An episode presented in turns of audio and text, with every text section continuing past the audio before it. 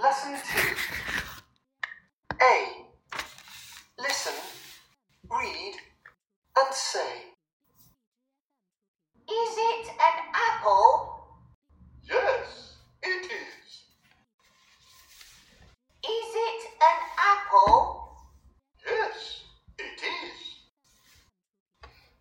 No, it isn't. It's an orange. Amazing. Lesson 2 A. Listen, read, and say. Is it an apple? Yes, it is. Is it an apple? Yes, it is. No, it isn't. It's an orange. Amazing. Unit Seven, Lesson Two。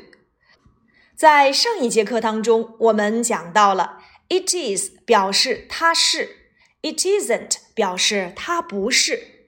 "It is an apple" 它是一个苹果，"it isn't an apple" 它不是一个苹果。那么，"it is" 所引导的句子叫做肯定句，"it isn't" 所引导的句子叫做否定句。可是我们在刚才所听到的语音当中，发现这样的一句话：Is it an apple? Is it an apple? Is it 所引导的句子叫做一般疑问句，它是一个苹果吗？It is an apple，肯定句，它是一个苹果。It isn't an apple，否定句，它不是一个苹果。Is it an apple？一般疑问句，它是一个苹果吗？我们来看这三个句子有什么关系呢？由肯定句 it is 变成否定句，我们只需要在 is 的后面加上 not，就变成了 isn't 这样的一个缩写形式。那么由肯定句变成一般疑问句，我们会发现我们只需要把 is 提前。那么为了方便同学们记忆，我们来记住这样的一个口诀：否定 is 后面加 not。变成疑问 is 提前，否定 is 后面加 not，变成疑问 is 提前。好了，你们记住了吗？我们来做肯定、否定一般疑问句式的练习吧。它是一辆自行车，It's a bike。否定句，It isn't a bike。变成一般疑问句，Is it a bike？它是一个洋娃娃，It's a doll。变成否定句。它不是一个洋娃娃，It isn't a doll，变成一个一般疑问句 ，Is it a doll？嗯，你们会发现在第二课里面，我们重点要练习的就是什么叫做一般疑问句，Is it？好，我们回到课文当中来，Is it an apple？Yes, it is. Is it an apple? Yes, it is. No, it isn't. 我们发现一般疑问句啊，只有两种回答方式：Yes, it is。是的，它是 ；No, it isn't。不，它不是。也就是说，一般疑问句只能用 yes 或 no 来进行回答。Is it a robot? Yes, it is. No, it isn't. Is it a van? Yes, it is. No, it isn't. Is it an insect? Yes, it is. No, it isn't. 那我们回到课文当中来 ，Max 和 Pop 之间进行了一场表演。Max 作为一个魔术师，在询问：Is it an apple? Yes, it is. Is it an apple? Yes, it is. No, it isn't. It's an orange. Amazing, amazing，太神奇了。 本节课呢，可以把第一课和第二课进行汇总梳理练习，来全面的练习肯定句、否定句和一般疑问句。举例说明：It's a dog. It isn't a dog. Is it a dog? Yes, it is. No, it isn't. It's a zebra. It isn't a zebra. Is it a zebra? Yes, it is. No, it isn't.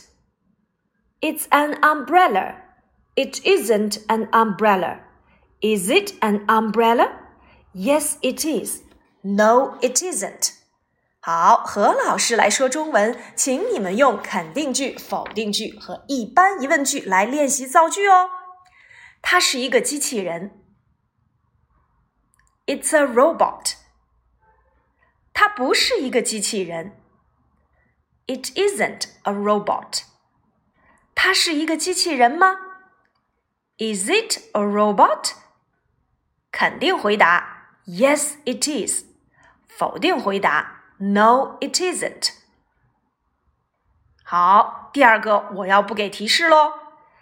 它是一辆火车。它不是一辆火车。 它是一辆火车吗？是的，它是。不，它不是。好，第三个例子，我们一起来。它是一只昆虫，It's an insect。它不是一只昆虫，It isn't an insect。它是一只昆虫吗？Is it an insect？是的，它是。Yes, it is。不，它不是。No, it isn't。说了这么多，就是让大家来理解一下什么叫做肯定句、否定句和一般疑问句。如果你的手里有一个肯定句，想把它变成否定句或者是一般疑问句，记住刚才我们的口诀哦：变成否定，is 后面加 not；变成疑问，is 要提前；变成否定，is 后面加 not；变成疑问，is 要提前。好了，这就是我们前两课的主要内容。那我们一起来看第三课的自然拼读 Part E，Listen and chant。E. Listen and chant. one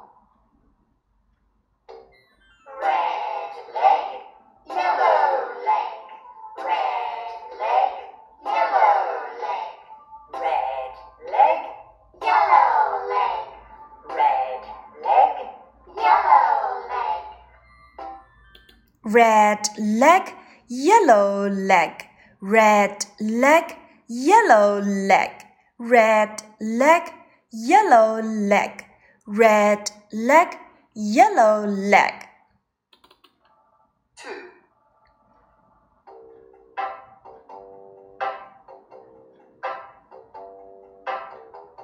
Peg and hen.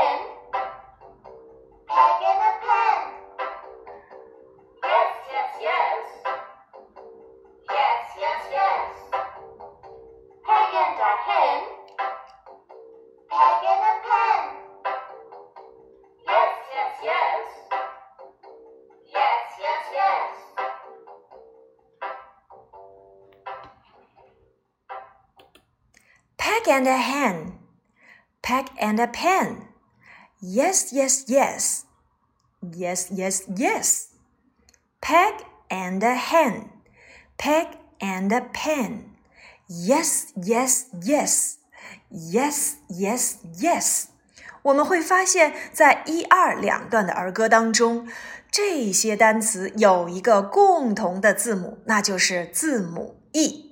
字母 e 要发什么音呢？还记不记得我们讲过的 e e e for egg，哎哎哎，e e e for egg，哎哎哎，red r e d red r e d red l e g leg l e g leg p e g peg p e g peg h e n hen h e n hen p e n pen p e n pen y e s yes yes yes 没错，这几个单词呀，它们里面都含有字母 e，也就是 a 的发音。字母 e 要发 a a a， 要区分的就是字母 a 和它的发音。字母 a 呀要发大口 a，apple、cat、hat、 dad, Max，而字母 e 要发小口 a。Red, leg, peg, hen, pen, yes. Listen and chant again. Red leg, yellow leg, red leg, yellow leg, peg and a hen, peg and a pen. Yes, yes, yes. Yes, yes, yes.